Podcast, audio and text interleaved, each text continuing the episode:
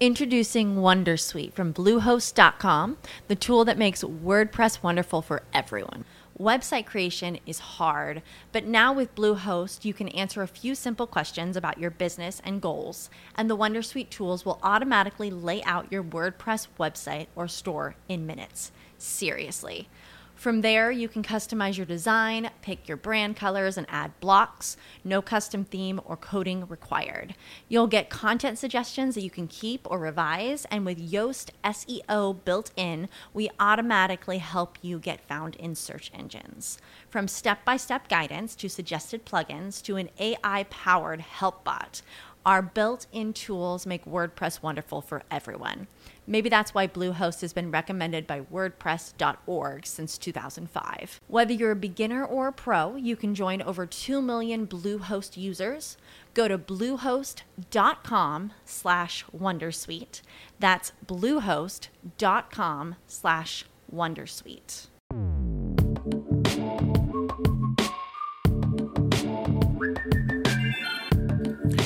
Saludos intrépidos. Este es el episodio 030 de un podcast donde tecnología aeronáutica y astronáutica se unen para disfrute de su autor, arroba 7 y espero que para el vuestro también. Si 4 kilobytes llevaron al hombre a la luna, imaginad lo que podemos hacer nosotros. Despeguemos. Y despego con una pequeña actualización de mi proyecto de simulador de vuelo en Arduino. Uh, soy un visionario, soy consciente de eso, es lo que la gente está pidiendo, pero al menos yo me estoy entreteniendo mucho. Y, esta vez sí que ha habido avances. Por una parte, hemos tenido uh, entrega de hardware. Finalmente, después de un mes y pico, eh, desde que hice el pedido por AliExpress, llegó eh, el, el Arduino Mega. Recordemos que un Arduino Mega básicamente, aunque tiene cambios, tiene más memoria y, para programas más complejos pues puede ser un, plus.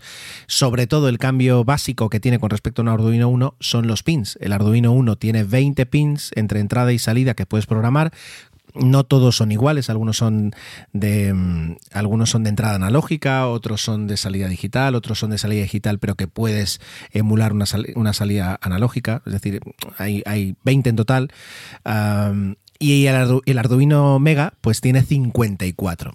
Lo cual, si realmente eh, la cosa se complica y mi simulador necesita más de 54 pins para funcionar, entonces ya directamente me voy a un garaje y monto una empresa de ordenadores. Eh, no, no, debería ser así. Pero bueno, por esa parte ya he estado, lo he estado probando y ha, y ha, llegado correctamente, es decir, funciona, he podido cargar algún programa, se, se, comunica con el ordenador, lo cual es lo más importante. Y luego, por, otra parte, tenemos novedades en el software, y es porque he empezado a programar. Después de 20 años sin tocar código, he estado un poquito pues eh, creando la estructura de cómo debería funcionar. Soy bastante heterodoxo, luego de repente me meto ahí en una función y me pongo a hacer los cálculos porque eh, de momento entre todas las cosas que tiene que hacer, lo primero que tengo que diseñar es un poquito cómo se comporta un avión virtual. Ah, bueno, al fin y al cabo es un, un, avión con las mismas leyes, ¿no? Con la sustentación, con el peso, con el arrastre y con el empuje, ¿no? Eh, cómo sacar esos cálculos a raíz de las lecturas del joystick, eh, cómo guardarlos, cómo interpretarlos, cómo cambiar la velocidad cuando el avión empieza a subir, cómo incrementarla cuando baja, etcétera, etcétera.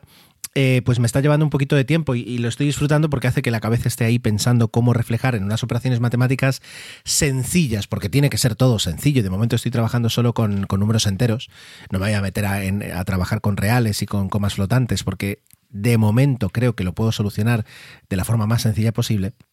Y porque además no tengo la, tengo la memoria muy limitada, no sé hasta qué punto llegará a complicarse. Bueno, pues eh, ya digo, al menos hay avances y, estoy disfrutando mucho de, mm, ir dándole al código.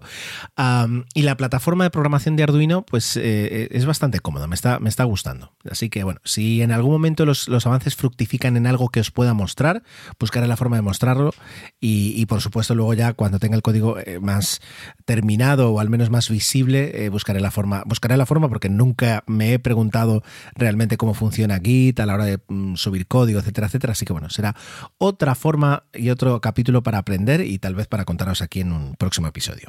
Ahora vamos a hablar de tecnología de otro tipo, de una mucho más sofisticada eh, que todos también conocemos. Venga, vayamos.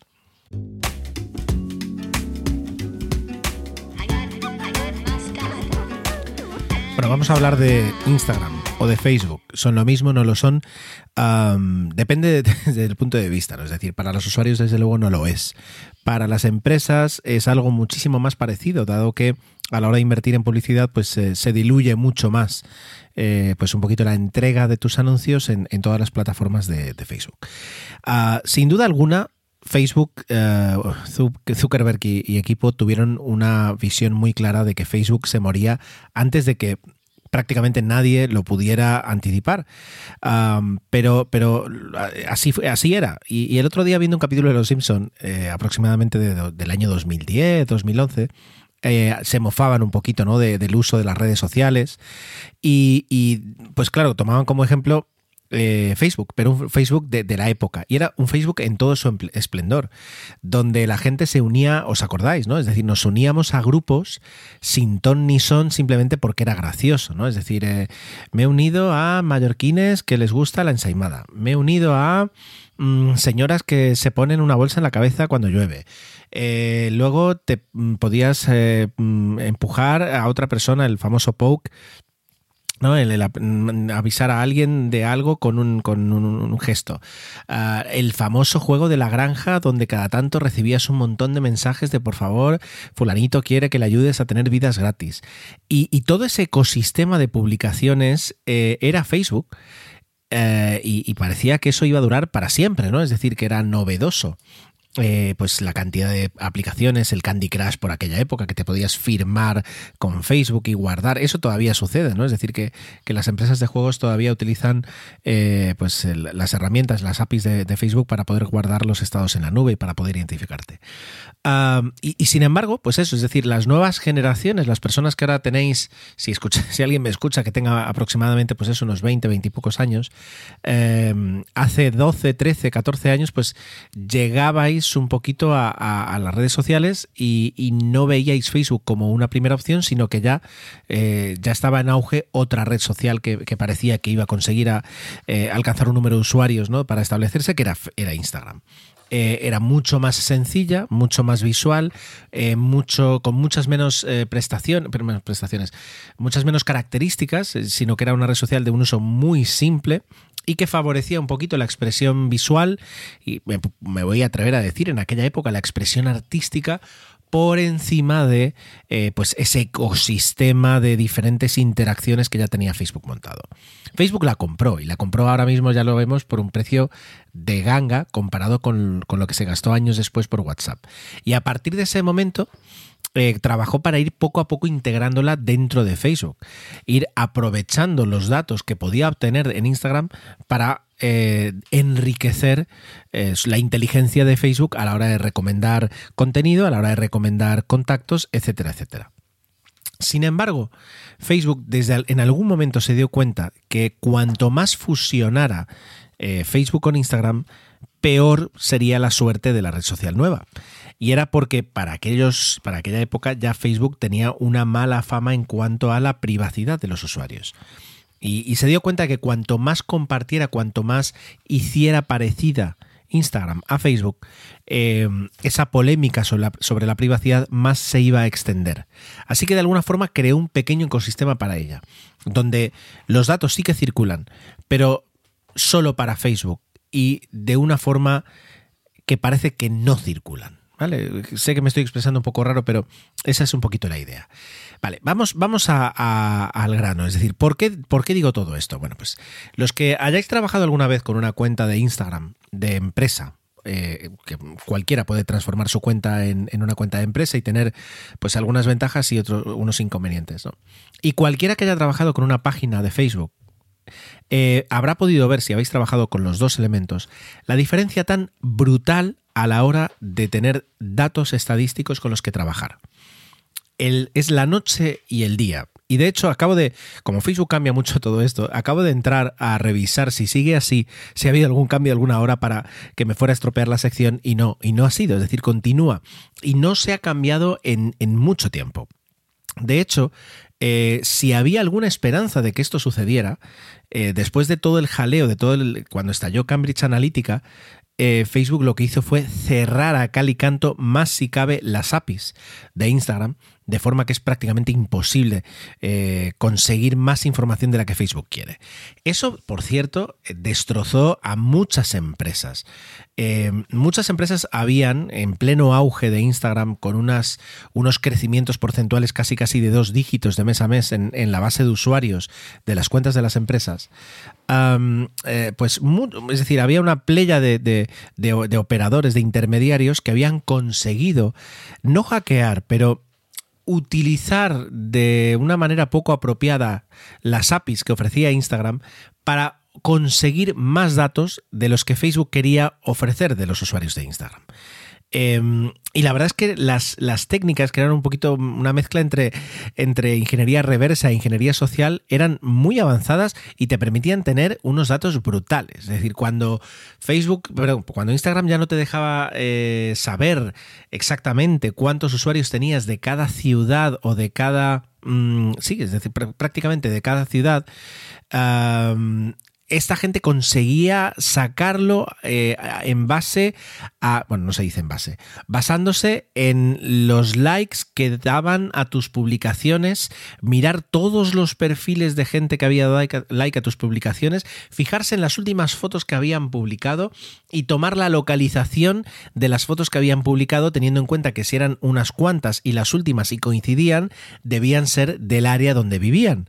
Y por tanto, haciendo todos esos cálculos, eran capaces de ofrecerte un dato que Instagram de por sí no te lo mostraba. ¿no? Es decir, en aquella época, por ejemplo. Pues toda esa pléyade, por no decir de las compañías que conseguían eh, contenido generado por usuarios y que permitían a, los, a las personas que manejaban esas plataformas escoger de una forma muy precisa de dónde querías recoger los, los contenidos. ¿no? Tú marcabas y decías, quiero fotos del Empire State Building. Entonces, toda la gente que había etiquetado, se había, digamos, sí, había etiquetado el Empire State Building o había marcado como ubicación el Empire State Building de Nueva York a la hora de subir una foto, pues tú eras capaz de coger esas imágenes y eh, lanzarles un mensaje. Em, en lote a todos los usuarios, pedir los permisos, es decir, todo eso funcionaba con unas APIs que en el momento en el que Cambridge Analytica salta, eh, cierran a cal y canto y todas esas empresas se quedan pues eh, como, como en un balcón sin balcón. Alguien les retira el suelo y caen en picado. Buscan la forma de sobrevivir, buscan la forma de adaptarse, pero no les queda más que ofrecer menos servicios de los que ofrecían, eh, con el consecuente perjuicio para los usuarios y la fuga de usuarios que ya no le ven utilidad a esas herramientas y, y pues el desastre económico para ellas, ¿no? Bueno, pues si alguien tenía esperanzas de que, eh, los de que las empresas pudiéramos tener mejores estadísticas por parte de Instagram, cuando sucede todo el tema de Cambridge Analytica desaparece dado que Facebook se, arma, eh, activa, aprieta el botón rojo de proteger a Instagram y, recorta las APIs para intentar salvaguardar y ofrecer esa imagen de transparencia y de privacidad eh, que tiene con Instagram hacia sus usuarios. entonces, ¿cuál es la realidad? La realidad es que a la hora de mirar las, las, estadísticas de una página de Facebook, tienes unos datos hiper mega detallados. Lo primero es que puedes recorrer semanas, días, meses de los últimos años. Llega un momento en que, por supuesto, los años... Eh, no, no, es que se reseten, pero dejan de estar accesibles, pero también porque las métricas llegan a cambiar tanto a lo largo del tiempo que dejan de ser válidas. Y a lo mejor un dato que estás viendo ahora como las reacciones que tiene una publicación de Facebook, cuando te vas muy atrás, pues no existen las reacciones, solo existía el like. Por tanto, ya no, ya no puedes seguir ofreciendo según qué estadísticas más atrás porque directamente no existen o, no se miden con la misma métrica y por tanto no son, no son válidas. ¿no? pero Facebook, por ejemplo, te da una información muy detallada sobre seguidores, los likes que has conseguido, el alcance, la visualización de tu página, las acciones en tu página, las publicaciones, los eventos, el contenido, el branded content que puedas tener con otra marca, los vídeos que has publicado, las historias de Facebook que están ahí aunque poca gente las conozca. Luego la demografía de los usuarios, eh, una información básica sobre los mensajes que has recibido y si luego tienes además aplicaciones conectadas a su API, también información. Y es una información muy detallada. Por ejemplo, si te vas a la información del alcance de una página, eh, puedes seleccionar perfectamente el rango de fechas que tú quieres y te muestra el alcance de las publicaciones eh, combinado o discriminando solo orgánico o solo pagado. Te permite saber en concreto de esa página el alcance de las historias las recomendaciones que puedes haber recibido y luego a la hora de reacciones te permite saber entre reacciones, comentarios, compartidos, respuestas u otro tipo de interacción. Eh, dentro de las reacciones, es decir, te permite ver los likes, los love, los wow, los jaja, los tristes y los enfadados. Y luego, por supuesto, te permite ver la parte negativa, es decir, cuántos eh, escóndeme este contenido, repórtame como spam este contenido y los, los eh, unfollows, los unlikes, las bajas, digamos, de la página, teniendo en cuenta un poquito todas las publicaciones a lo largo del rango de tiempo que tú hayas querido mostrar. Esto es solo la parte de alcance. Si así nos vamos a la parte de eh, page views, es decir, de visualizaciones de página, te permite ver dónde van cuando una persona entra en tu página de empresa. Es decir, tienes toda la información, cuál es la proveniencia, todo, todo, todo, todo eso está en Facebook. Y si alguien le da por error a exportar los datos, el CSV, bueno, creo que es un Excel lo que se baja, pero el Excel que se descarga necesitas realmente consultar las páginas de ayuda de Facebook para entender las diferencias de la cantidad de información que te da. Y esa información es gratis y esa información está ahí para cualquier usuario de cualquier página comercial, digamos, que, se cree. ya no solo te permite montarte ahí un circo con Excel o con el programa que quieras para intentar analizar datos, sino que además eh, ofrece una API para conectarse, de forma que otras eh, aplicaciones que suelen ser de pago y no suelen ser baratas, eh, son capaces de extraer esos datos y ofrecerte un análisis en función de los parámetros que tú quieras o parámetros guardados. Aplicaciones hay mil que hacen eso, pero existe esa API para conectarse y decirle, venga, va, tráeme, tráeme datos y vamos a jugar, ¿no? brutal brutal. Para una persona que se dedica a las redes sociales, el conocer la audiencia y, mejor dicho, conocer el comportamiento de la audiencia sobre tu contenido es vital para saber eh, qué contenido ha funcionado, cuál tiene que mejorarse, para ah, poder hacer test A-B, para poder hacer otro tipo de test, para ah, jugar y, comprobar, para mil cosas. Entonces, em, vamos a ver ahora de esta cantidad, de esta playa de datos, que por supuesto, ojo, para el anunciante, para la empresa, esos datos están agregados, tú no tienes ninguna información, no puedes saber absolutamente nada de nadie. Y, sí es verdad que es pues básicamente garante con la privacidad de cara a tu actividad de Facebook o a tu actividad de Facebook en la página de una empresa, esa empresa tiene muy poca información y lo que nunca va a tener va a ser tu perfil, a no ser que dejes un comentario o mandes un mensaje, que ahí por supuesto sí.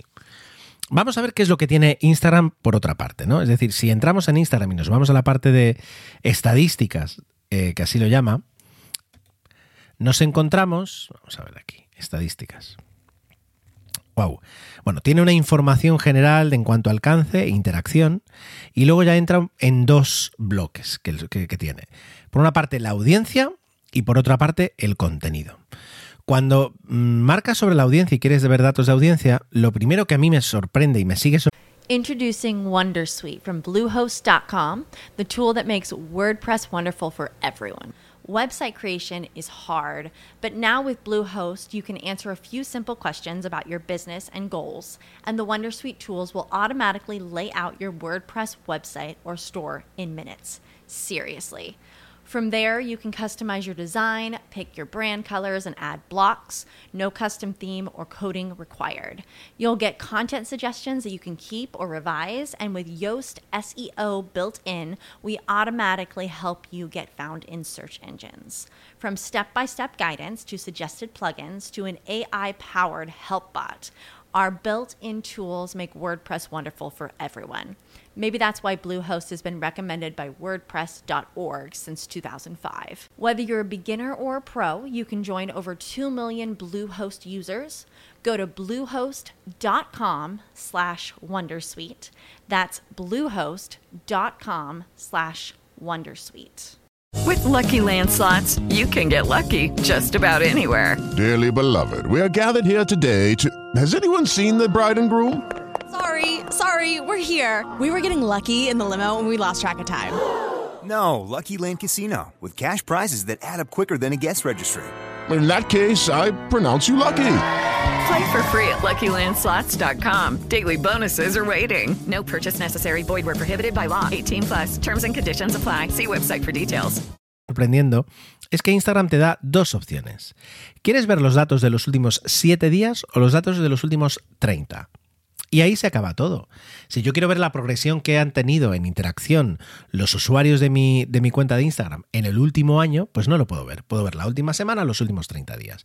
Por supuesto, si alguien tiene pues el cuento de la vieja, de la abuela, eh, recoge los datos uno a uno, se los va apuntando en un cuaderno, los sube a un Excel y luego juega con ellos, pues, pues, pues, pues claro, vas a tener esos datos y vas a poder hacer algunas estadísticas decentes. Pero no son las que Instagram te ofrece de per se. Hay aplicaciones que también pueden hacer eso de una forma un poquito más, mm, porque ya digo, la API de Instagram no tiene nada que ver con la de Facebook, pueden hacer algunas cosas, pero no llegan a tanto. Entonces, bueno, ahí está el tema. dentro de la, audiencia, sí es verdad que te permite ver, saber cuáles son los lugares destacados, el intervalo de edad, el sexo y los momentos de mayor actividad. Perfecto. Pero no te da más. Esto es todo lo que sabes de tu audiencia dónde están en la mayoría, si son hombre o mujer, rango de edad y a partir de ese momento, poquito, muy, muy, muy poquito más. ¿Vale? si nos vamos a la parte de contenido, tenemos otro, otro frente, otra, otra capacidad de información, y te muestra las publicaciones y las historias y te da información sobre ellas. Pero ojo, si tú le dices quiero ver las historias de los últimos seis meses, y ver cómo ha funcionado, no te va a ofrecer una sola gráfica con esa, con ese, con esa información. Ni siquiera te las va a ofrecer por orden. Lo cual ya roza aquí el, el, cachondeo.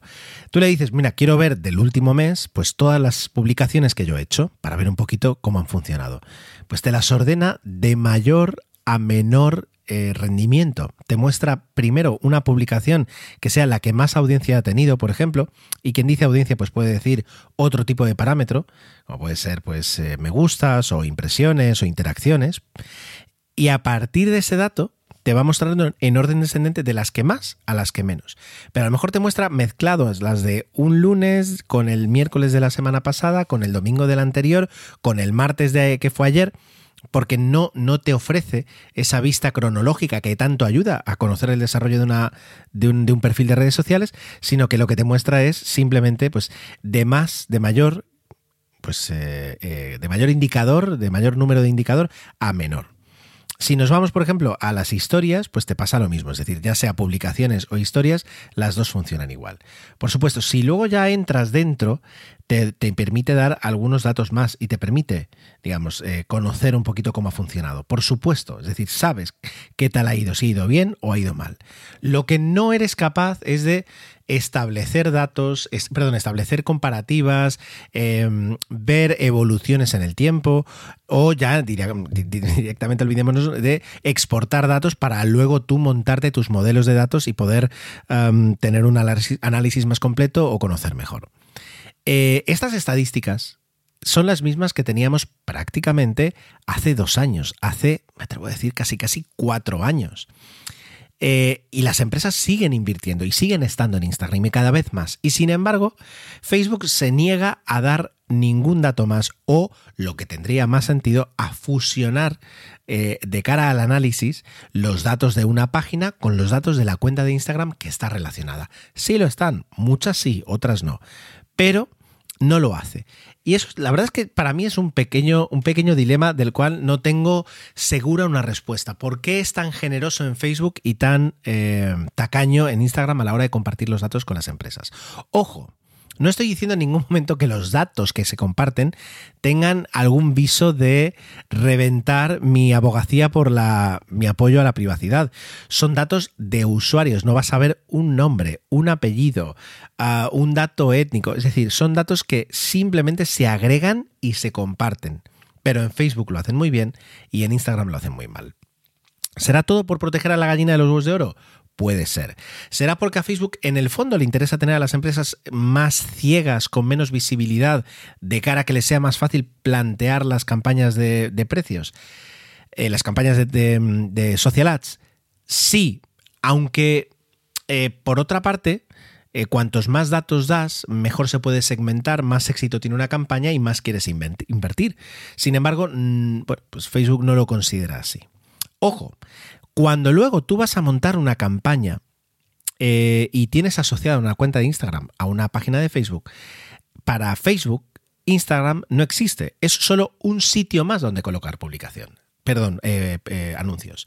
O sea que por esa parte sí que funciona muy bien y sí que está totalmente integrada. Y tú puedes subir una publicación con un formato exclusivo para que solo aparezcan en las historias de Instagram. Y desde Facebook manejas toda la campaña, todo el presupuesto, sin diferenciar muchas veces qué es lo que va a ir en Instagram y qué es lo que va a ir en Facebook. Salvo que quieras, porque la, plataforma de campañas, el Facebook Business Manager, eh, es muy extensa y permite muchas personalizaciones para las personas que quieran o, sepan o puedan segmentar al máximo las campañas que están montando. ¿Vale?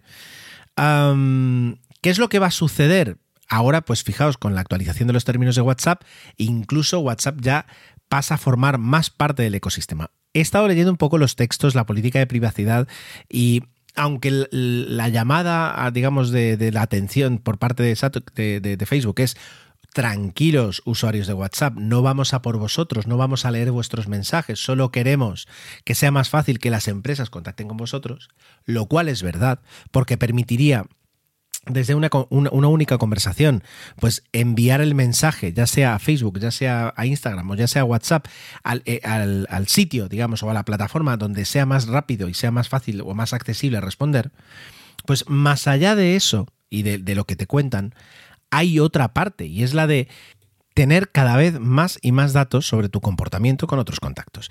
No voy a entrar aquí a levantar el cartel de protestar por la privacidad, pero lo cierto es que extraña, porque cuanto más, digamos, unificado tienen los datos Facebook sobre ti, ya, ya digo, ahora llega WhatsApp a la, fiesta, ah, menos tiene ganas de compartirlos, porque no se entiende que una plataforma tan importante como Instagram ofrezca unos datos tan pobres que, ojo, no le he dicho nada, no lo he dicho antes, solo están disponibles a través de la aplicación móvil, ni siquiera a través de la página web. Entonces, eh, vamos, eh, es un dilema, no tengo una respuesta. Y, si algún día me, encuentro con alguien de Facebook, se lo preguntaré.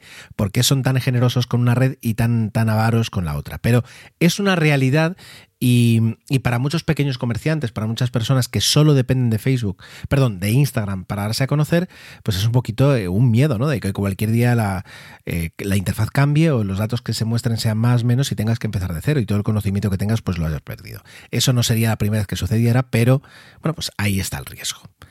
No sé, vamos a ver, ¿qué pensáis?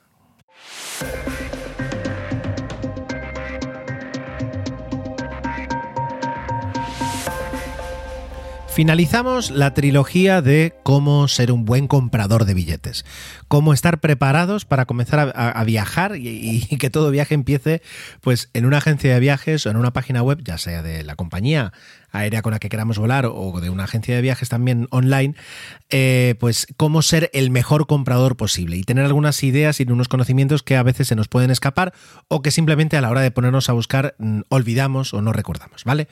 Vamos, vamos con un concepto y es el de eh, justamente una de las diferencias que había entre las compañías tradicionales y las compañías de, punto, de, low cost, y es el operar de punto a punto o el operar eh, con un billete con un vuelo conexionado.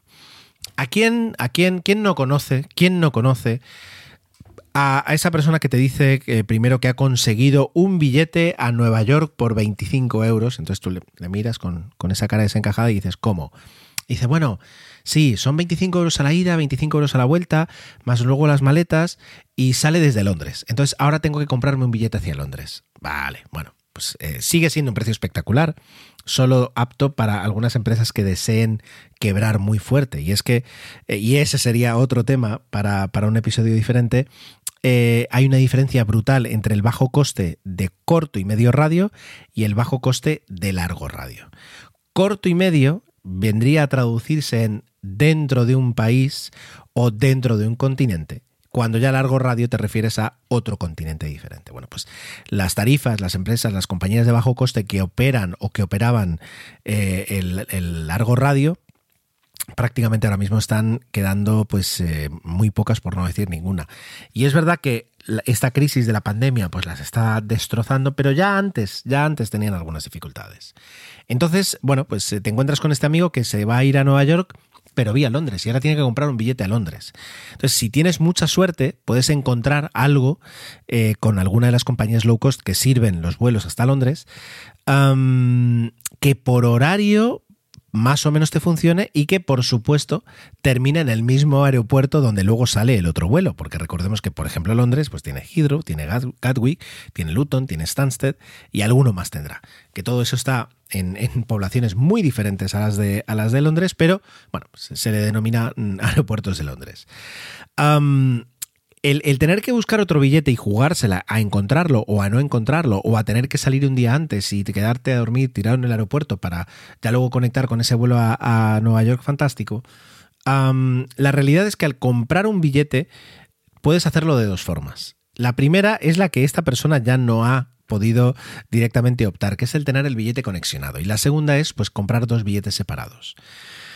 Hay una diferencia básica de precio y de servicio. La de precio es que normalmente los billetes conexionados no, no se suma el valor. Es decir, si tengo que hacer un Palma Londres y luego un Londres-Nueva York, si compro todo con una misma conexión, con un, perdón, con un mismo billete, eh, con un vuelo conexionado, no es que al Madrid-Nueva York le sume el vuelo del Palma-Madrid. No, es que como la compañía lo que quiere es llenar el vuelo de larga, de, largo radio, de larga distancia, que es eh, con el que se hace el dinero, eh, está dispuesta a prácticamente no ganar nada o incluso perder algo de dinero en esos vuelos de conexión que hablábamos la semana pasada hasta que llega a Madrid y puede tomar el, el avión grande. ¿De acuerdo?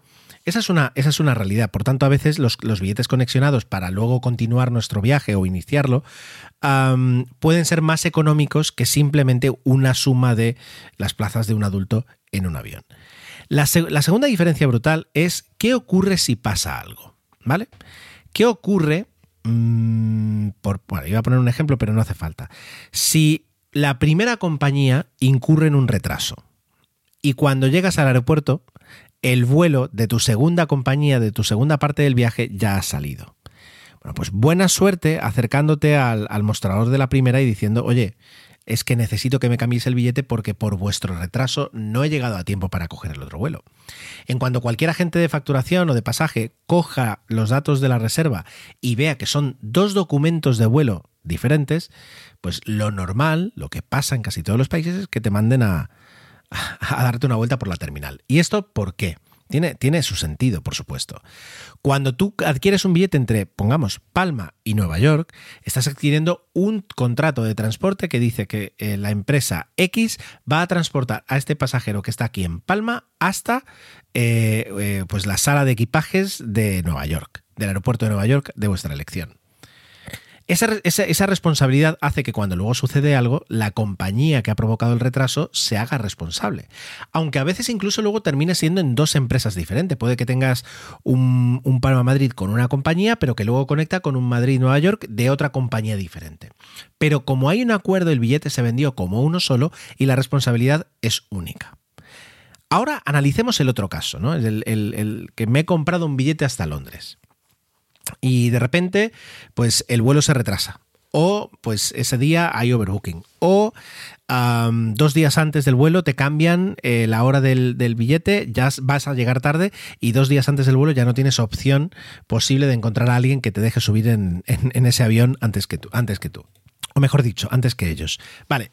cuando llegues al aeropuerto de destino de ese vuelo, que es donde enlazas con el siguiente avión, eh, no vas a poder decirle a la otra compañía, no, mira, es que he volado con otra empresa, me ha dejado aquí y ahora necesito volar con vosotros. Porque la, compañía lo normal es que te diga, pues mira, mm, te hemos esperado, ese era, este era tu vuelo y a partir de ahora pues vamos a ver qué es lo que dice tu billete, qué es lo que dice las condiciones de tu tarifa y vamos a ver qué se puede y qué no se puede hacer.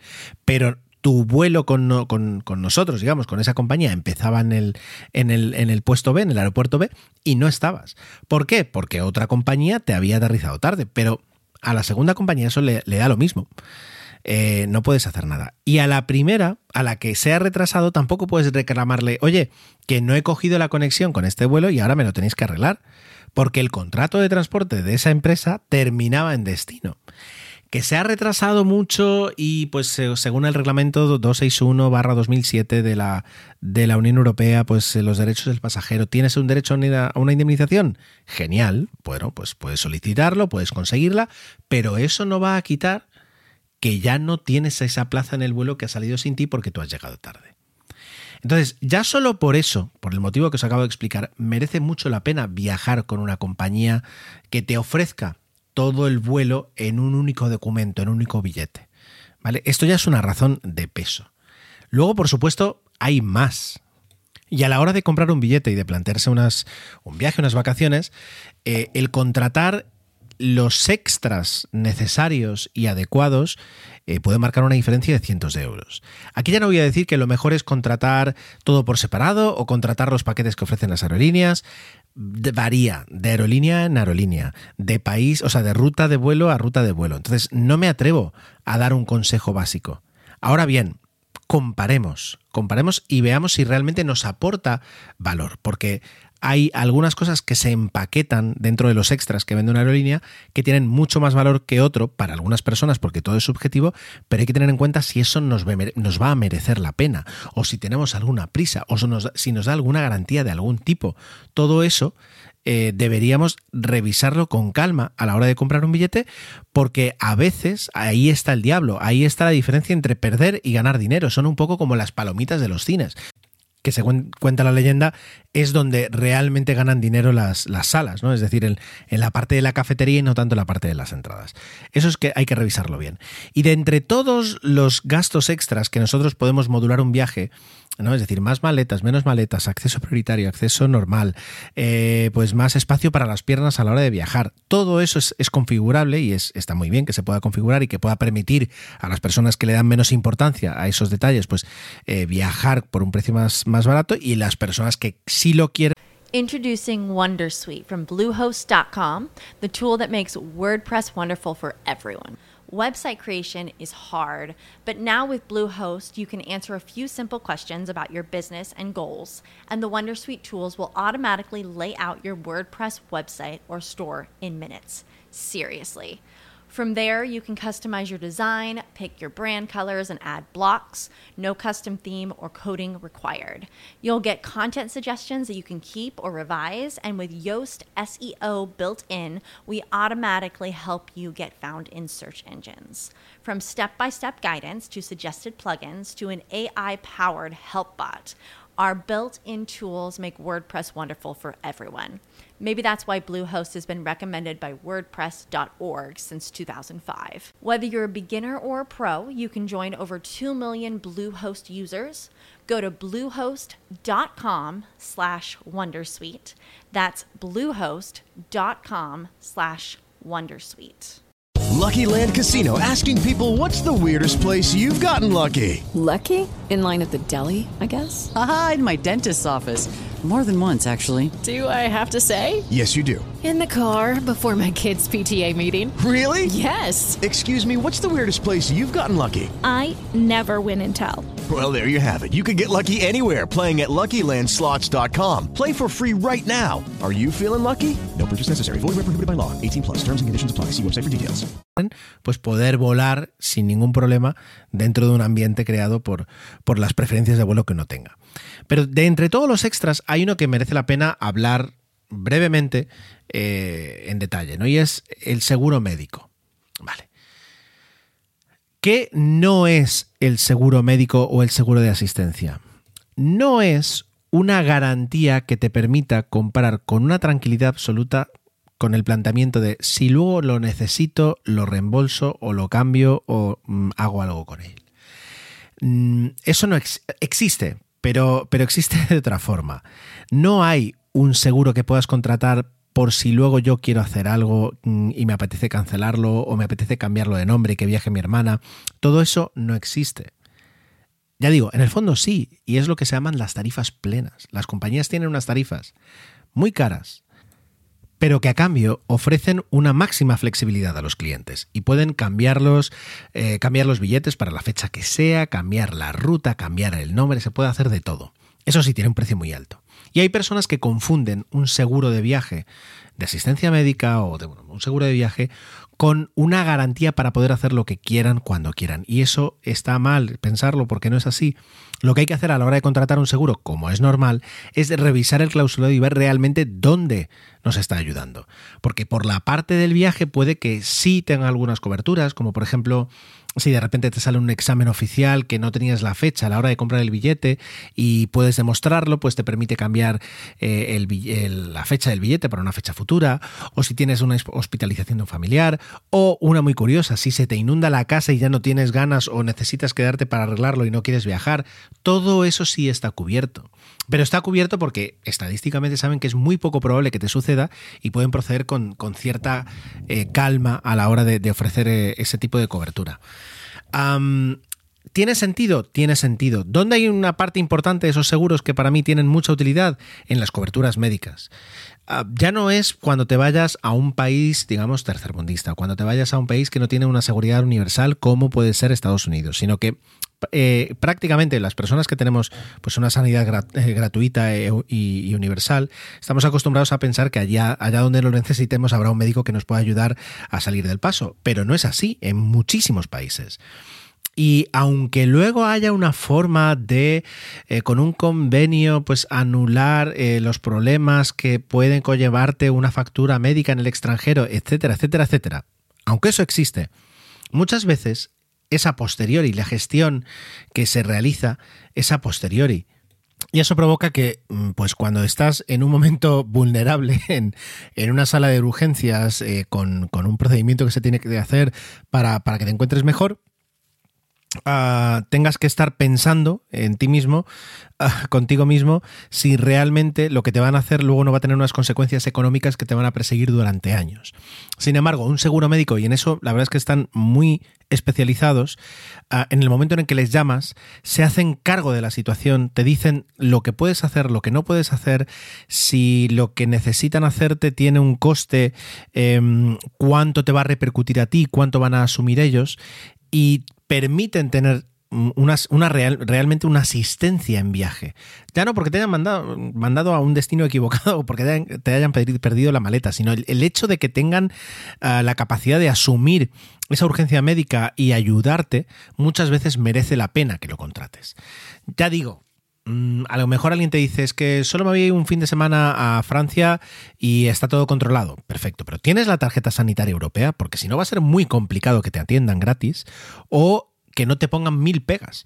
Em, y luego incluso con la tarjeta sanitaria europea la pregunta es, ¿sabes cómo funcionan los sistemas de salud pública en Francia?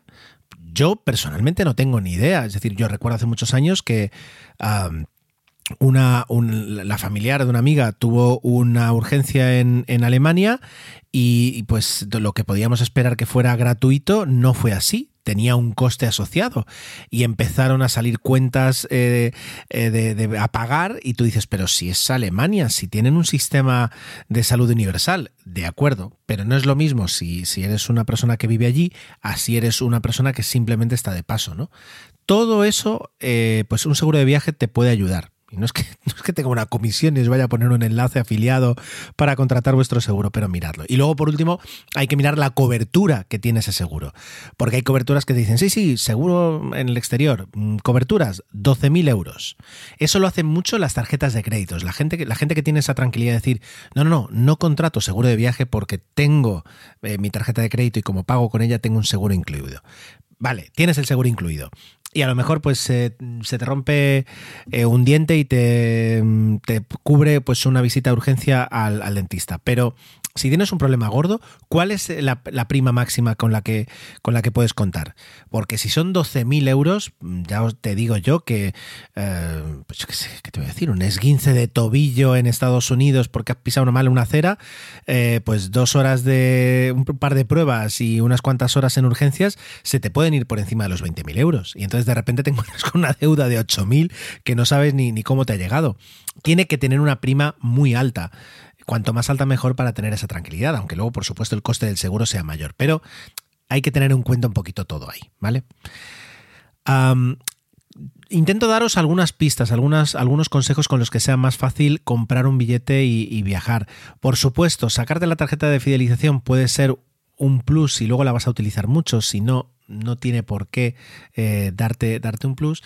Eh, pero luego todos los sistemas de suscripción que, os permite la página web, no, no, tanto a recibir una newsletter comercial, sino a recibir avisos de cambios, cancelaciones, retrasos, incidencias, etcétera, etcétera, pues eh, compartid los datos. Merece la pena poner el número de móvil. Y si luego me dan la paliza, bueno, como no marquéis lo de sí quiero recibir comunicaciones comerciales, no os van a molestar. Y sin embargo, todos esos datos... Eh, cuando estás en un aeropuerto te pueden, no digo salvar la vida, pero te pueden facilitar mucho las cosas. Yo recuerdo, y como anécdota y ya por cerrar, hace muchos años que estaba con un amigo en China, eh, esperando para tomar un vuelo entre Pekín y Shanghái, y por supuesto estaba absolutamente todo en chino.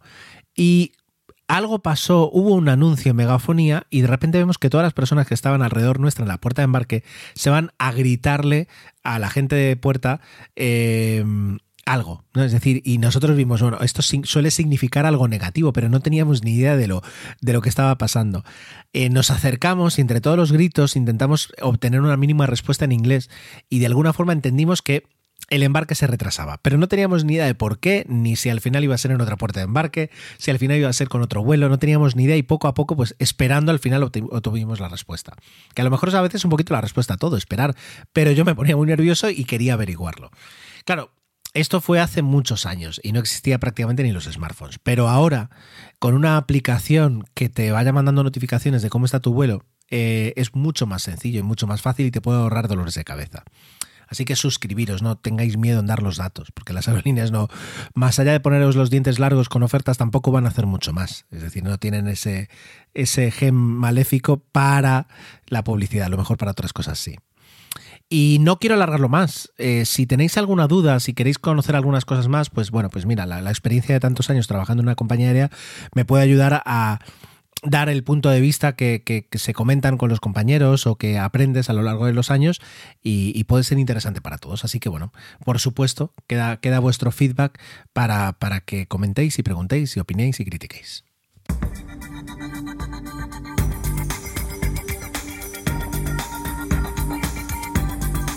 Arrancamos esta sección de astronáutica eh, dándole las eh, buenas noches a Santi. Muy buenas.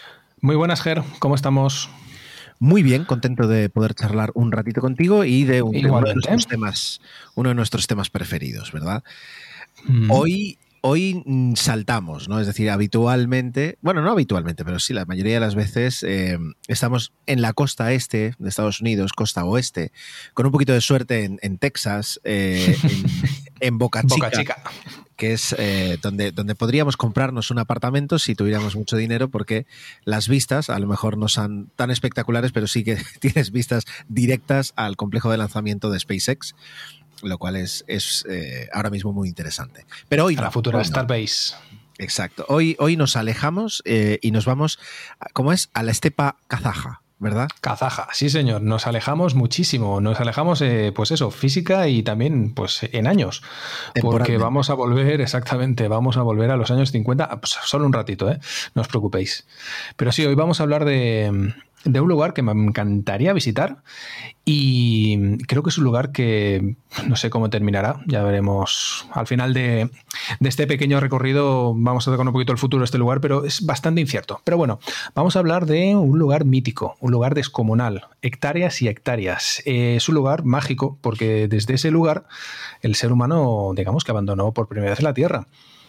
Y desde los años 50, eh, pues diferentes lanzadores, cápsulas, satélites y artefactos espaciales pues se han, despegado, eh, han salido desde ahí al menos más de 2.500. Y bueno, hoy en día, cohetes veteranos, bastante veteranos, pero que siguen volando, se mezclan con hectáreas de instalaciones abandonadas.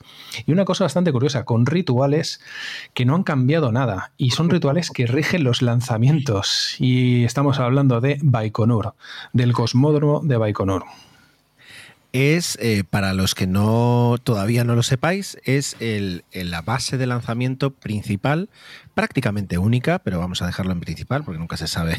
Sí, déjalo en principal, sí. Principal eh, de todos los cohetes, de, de, todo el programa espacial, de lo que fue en su momento la Unión Soviética y luego después de, Rusia. Por tanto, cada vez que vemos una noticia, cada vez que vemos una cápsula Soyuz, una cápsula Progress eh, despegar para llegar a la Estación Espacial Internacional, siempre eh, se despegan desde Baikonur. Lanzamientos como, bueno, como justamente el de los, el, que, el que pues, se va a producir dentro de muy poco. Con, sí, mañana creo con un número elevado de satélites que ponen en órbita, pues todo, todo, es decir, es, es Baikonur. Y Baikonur, como decía Santi, está relacionado muy estrechamente con, es, es, el, el, cabo cañaveral eh, ruso, permitidme la comparación. Sí, es la mejor analogía, sí, sí. Desde luego, y eh, pues es, un sitio que tiene mucho, mucha historia y mucha solera en sí. Es decir, resuelve una duda, Santi. Es decir, ¿Baikonur es, eh, a, lo que se le llama la ciudad de las estrellas? No, no, Star City está en Moscú, está en las afueras. Vendría a ser ah, vale. el, análogo de Star City sería, sería el Centro Espacial Johnson de, de Houston. Es donde se preparan, donde tienen, digamos, eh, pues eso, la comunicaciones, donde están las salas de control y tal. Pero no, no, Baikonur simplemente es eso, es el cabo cañaveral ruso. De acuerdo, de acuerdo. Pues cuéntanos, Vale, eh, bueno, antes de nada, y mm, como lo has mencionado tú, eh, Baikonur no es que sea el único centro de, lanzamiento, porque también tienen Vostochny, que está mm, en Siberia, y digamos que se le va a tomar el relevo a Baikonur, pero bueno, es un poquito complicado, más que nada por su ubicación, pero bueno, Baikonur, eso. Eh, ¿Qué es Baikonur? ¿Cómo es Baikonur? Pues mira, está muy lejos de Moscú, está a 2.500 kilómetros de Moscú, como decíamos antes, en plena estepa kazaja. Ahí los inviernos son brutales y los veranos no se quedan cortos. Claro, imaginaros eh, operar operar en condiciones de, pues eso, de, lo que hacen los cohetes, eh, que están tanto tiempo fuera, que tienen que prepararlos, todo esto. Imaginaros los trabajadores lo bien que lo pasan. Las instalaciones tienen una curiosa forma de Y y digamos que siguen una vía férrea y una carretera que comunican el centro espacial con la ciudad de Baikonur, que es la que está al sur, que por cierto significa tierras fértiles en kazajo. Toma ya. Em, la primera plataforma, la número uno, que por cierto se llama Gagarin, imaginaos por qué. Em, desde ahí de, ¿qué despegó? Pues el Sputnik, Laika, las cápsulas Vostok, con Gagarin, Tereskova, Leonov, etc. Eh, los mejores años de la carrera espacial rusa empezaron ahí, en la plataforma número uno. Eh, más adelante, a finales de los 60, se construyeron más plataformas, por ejemplo las gemelas del Área 110, que es desde donde se lanzaba o se pretendía lanzar el cohete lunar N1, que también nos contaste tú hace ya unos, unos episodios. Sí, unos meses ya. Sí, y nada, tras cuatro lanzamientos fallidos se canceló el programa y esas instalaciones quedaron paradas, que no abandonadas, porque luego se reformaron para la lanzadera Buran y el cohete Energía en los años 80, que también lo comentamos aquí. Nada, llegaron a volar, sí, llegaron a hacer un salto cada uno, por decirlo de alguna manera, primero la Buran y luego, bueno, primero el, el eh, Energía, solo con una carga, y luego elaboran, pero al final se terminó el chollo de la URSS y nada, eh, quedó todo eso abandonado. Tiene dos aeropuertos, uno está en Baikonur, el otro está al norte del complejo este. Tiene algún que otro hotel por ahí, no sabría decir cuántos, pero tiene alguno que otro alojamiento para visitas y, para astronautas. Y bueno, 470 kilómetros de vía férrea, 1200 kilómetros de carretera, 360 kilómetros. Bueno, una barbaridad. Es un pequeño país en miniatura. Em, rituales que eso sí que lo comentaba antes. Em, es algo bastante curioso, porque esto nos lleva al principio de la, de la cosmonáutica, cosa que no se ve tan. no se ven estos rituales eh, en otra zona que no sea Baikonur. Yo, por ejemplo, dime. Ahí me permito, te permito, o sea, quiero decir, me permito decir que eh, en plena edad soviética, es decir, si, si los estadounidenses eh, rezaban e iban a misa, pues en la Unión Soviética, donde eso pues, no era tan sencillo. No estaba eh, bien visto en esa época. adoptaban otro tipo, de, otro tipo de creencia, que son las supersticiones. Y las supersticiones muchas veces llevaban a, crear esos rituales que nadie, como también el hecho de que no estuviera la prensa constantemente encima y que fue, digamos, el programa espacial fuera tan transparente, a, mantener cierto tipo, cierto tipo de, rituales que de otra forma hubiera sido más complicado explicar a la población. es que hay algunos rituales que son bastante complicados de explicar. Por ejemplo, a ver, de los que he podido encontrar, em, como si se tratase de una boda, los cosmonautas no pueden ver el cohete antes del lanzamiento. Dicen que da mala suerte.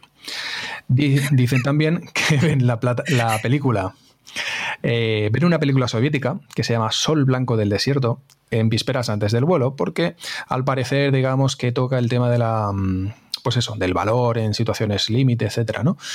Eh, ¿Qué más? En el hotel de los cosmonautas, cuando salen de, de la habitación firman en la puerta.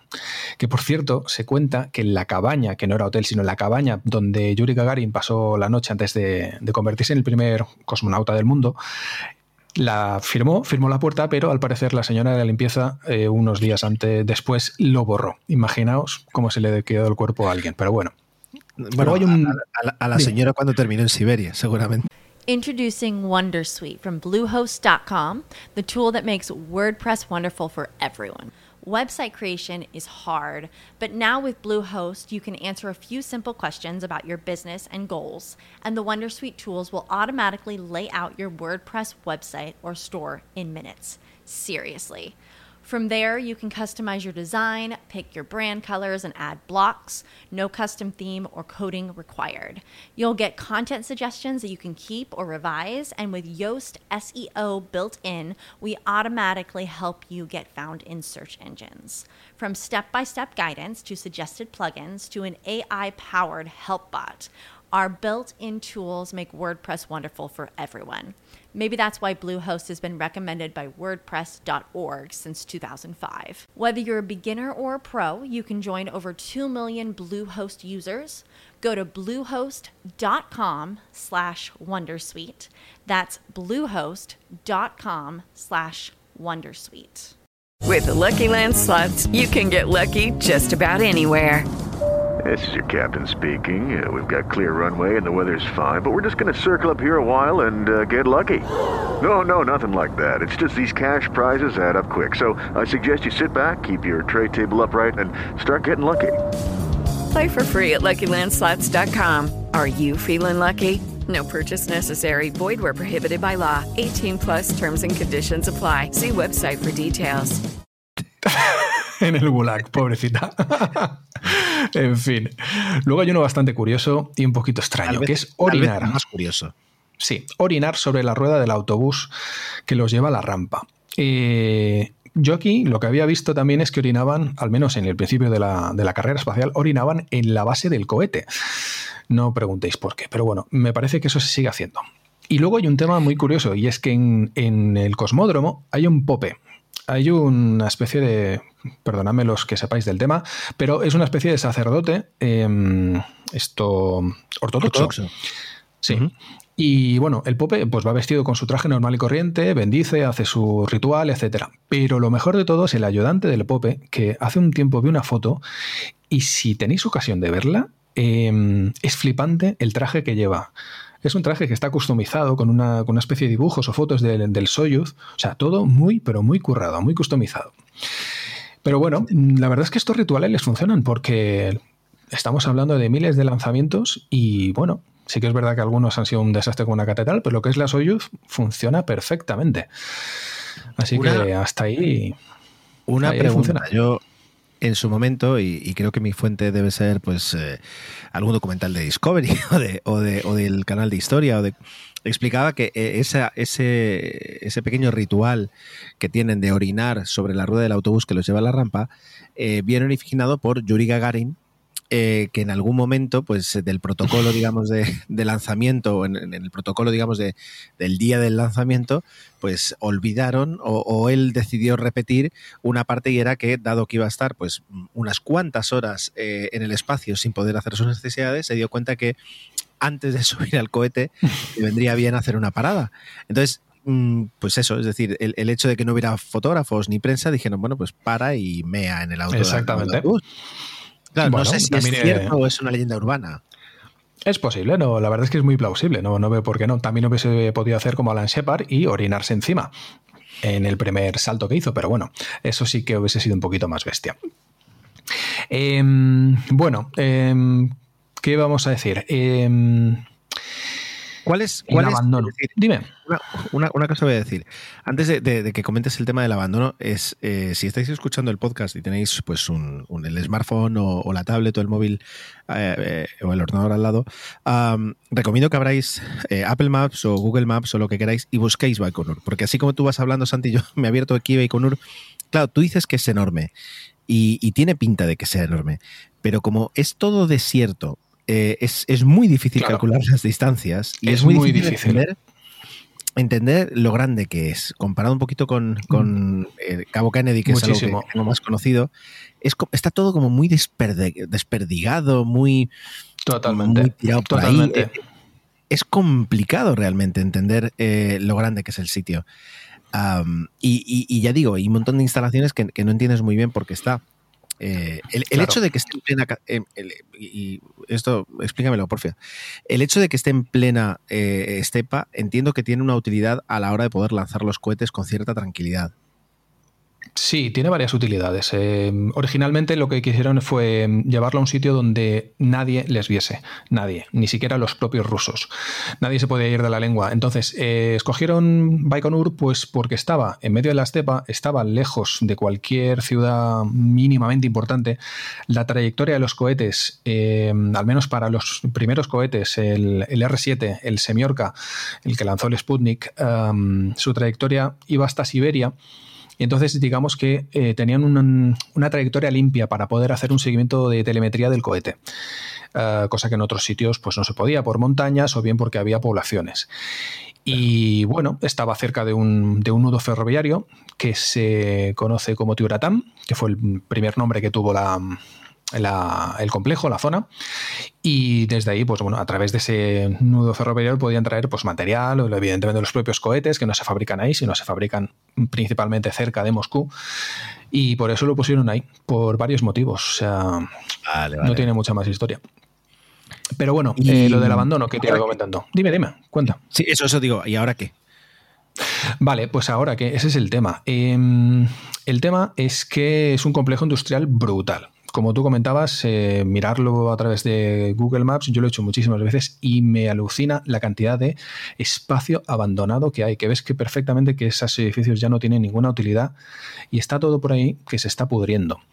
Claro, Baikonur se ha ido ampliando durante muchas ocasiones. Eh, había cohetes nuevos, programas espaciales nuevos y evidentemente estos, eh, estos aparatejos necesitaban su ampliación de, complejo espacial. Y claro, ¿qué pasa? Que luego se terminaban estos programas y se quedaba todo en medio. Eh, por ejemplo, el caso bastante conocido es el tema del Buran y del cohete Energía. Se construyeron tres plataformas de lanzamiento descomunales y varios edificios de ensamblaje horizontal eh, de los cohetes y estos pues están totalmente abandonados hoy en día, o sea, están, se están pudriendo. Aquí mm, me gustaría recomendar para aquellos que les gusta este tipo de, este tipo de vídeos, que a mí me gusta bastante, de exploradores urbanos.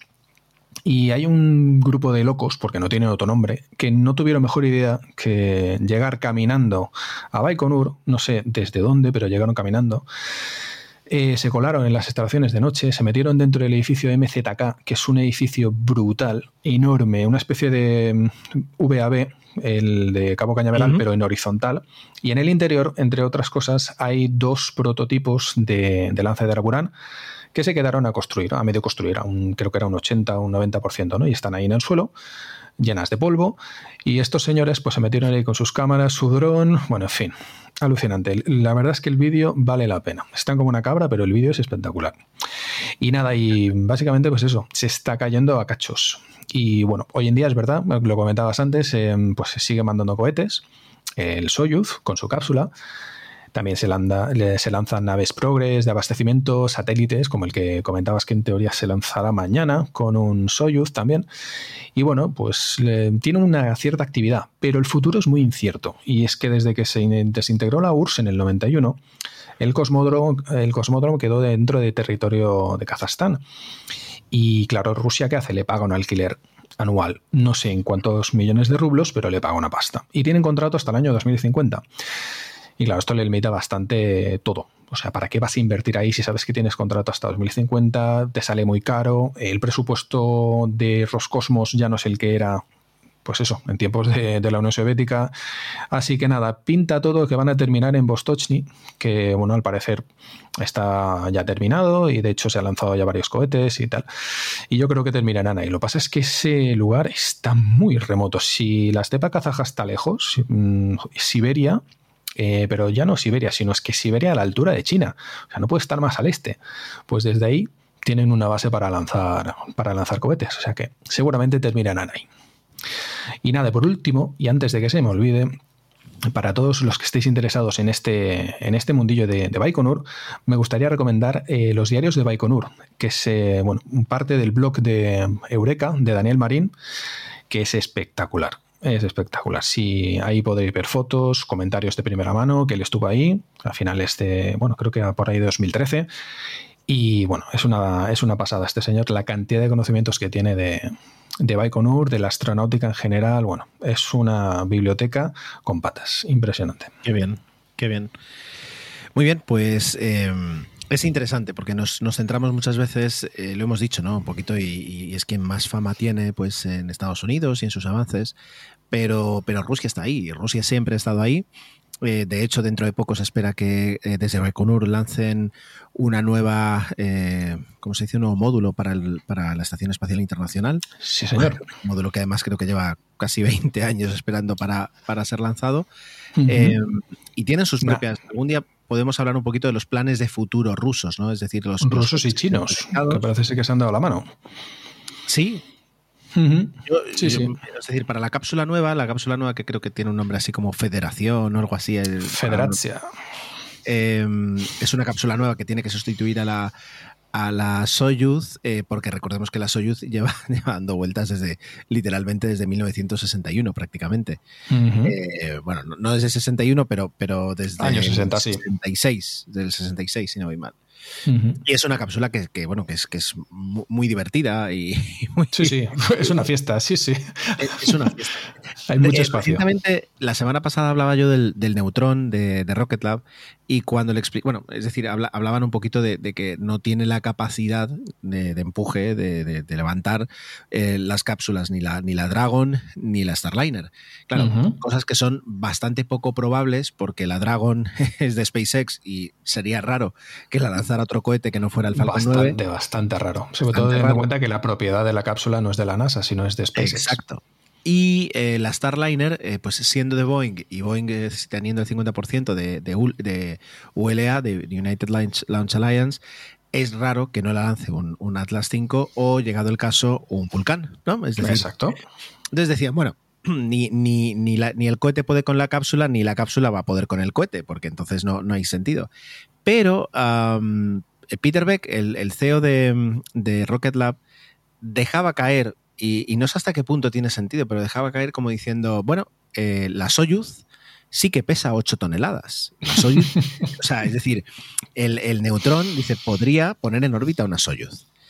Y claro, eh, por una parte dice, bueno, que es eso que puede significar dos cosas. O que Rocket Lab explica que sí existen cápsulas espaciales más ligeras que la Starliner y que la, y que la Vulca y que la Dragon, que podrían ponerse en órbita con un neutrón, eh, y por tanto Rocket Lab el, día de mañana podría ponerse a desarrollar una cápsula, lo cual es un poco eh, improbable, porque es, es un coste eh, espectacular, brutal, si solo te vas a dedicar al sector privado. Es decir, porque tanto, Boeing como, tanto Boeing como SpaceX es decir, han desarrollado esas cápsulas porque tenían el contrato de la NASA detrás, de alguna forma respaldando la, financiación. Pero si solo sales, sales tú al, al mercado privado, no tiene sentido.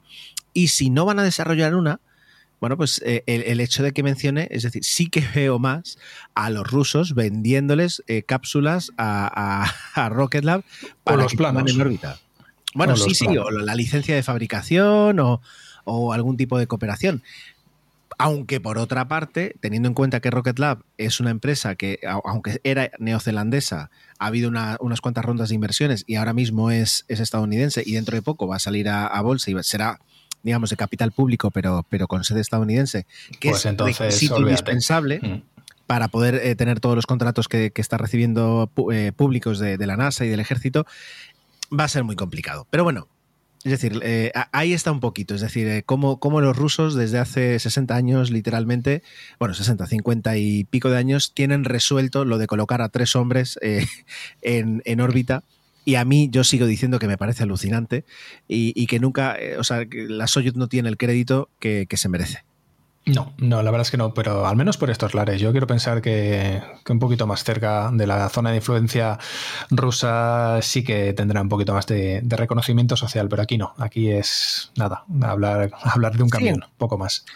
Sería interesante, y, nunca lo sabremos, es decir, preguntarle a, astronautas, a personas que, han viajado en la Soyuz, pero que no son que no son rusos, pero bueno, soviéticos de nacimiento.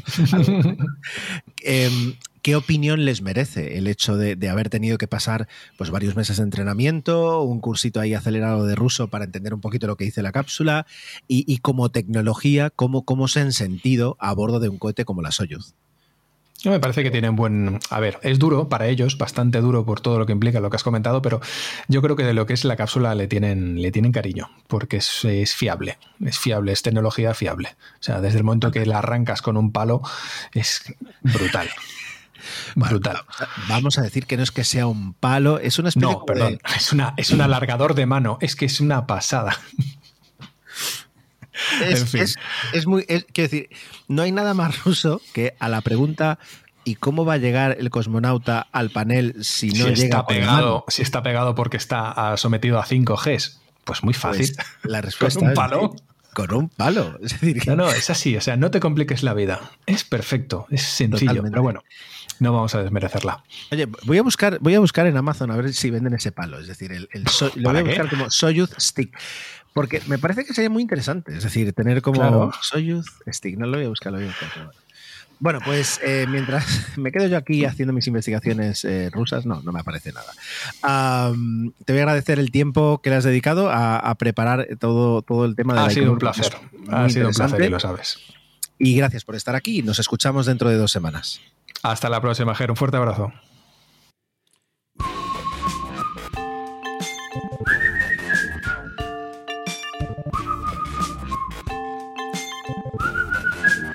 Vamos eh, llegando al final del podcast.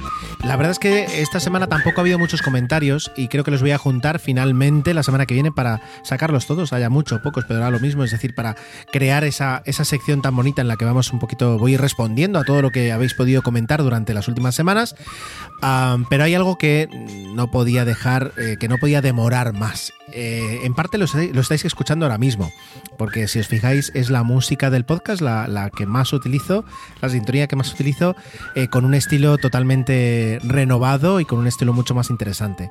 Y es porque esta semana, de hecho hace muy poquito, he recibido pues un palo y una zanahoria eh, de una persona miembro del, grupo de podcast, de la red de podcast de Milcar.fm.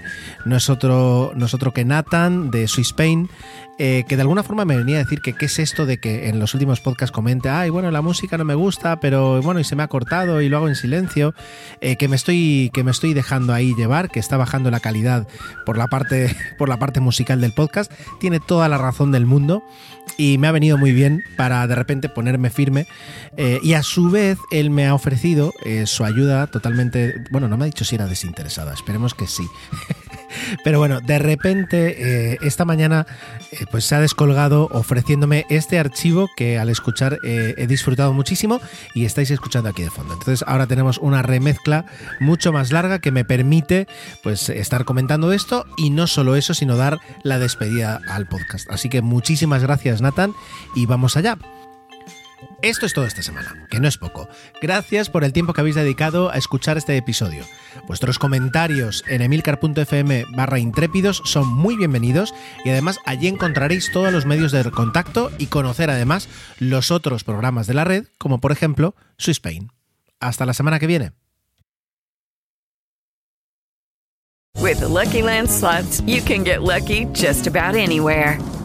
This is your captain speaking. Uh, we've got clear runway and the weather's fine, but we're just going to circle up here a while and uh, get lucky. No, no, nothing like that. It's just these cash prizes add up quick. So I suggest you sit back, keep your tray table upright, and start getting lucky. Play for free at LuckyLandSlots.com. Are you feeling lucky? No purchase necessary. Void where prohibited by law. 18 plus terms and conditions apply. See website for details.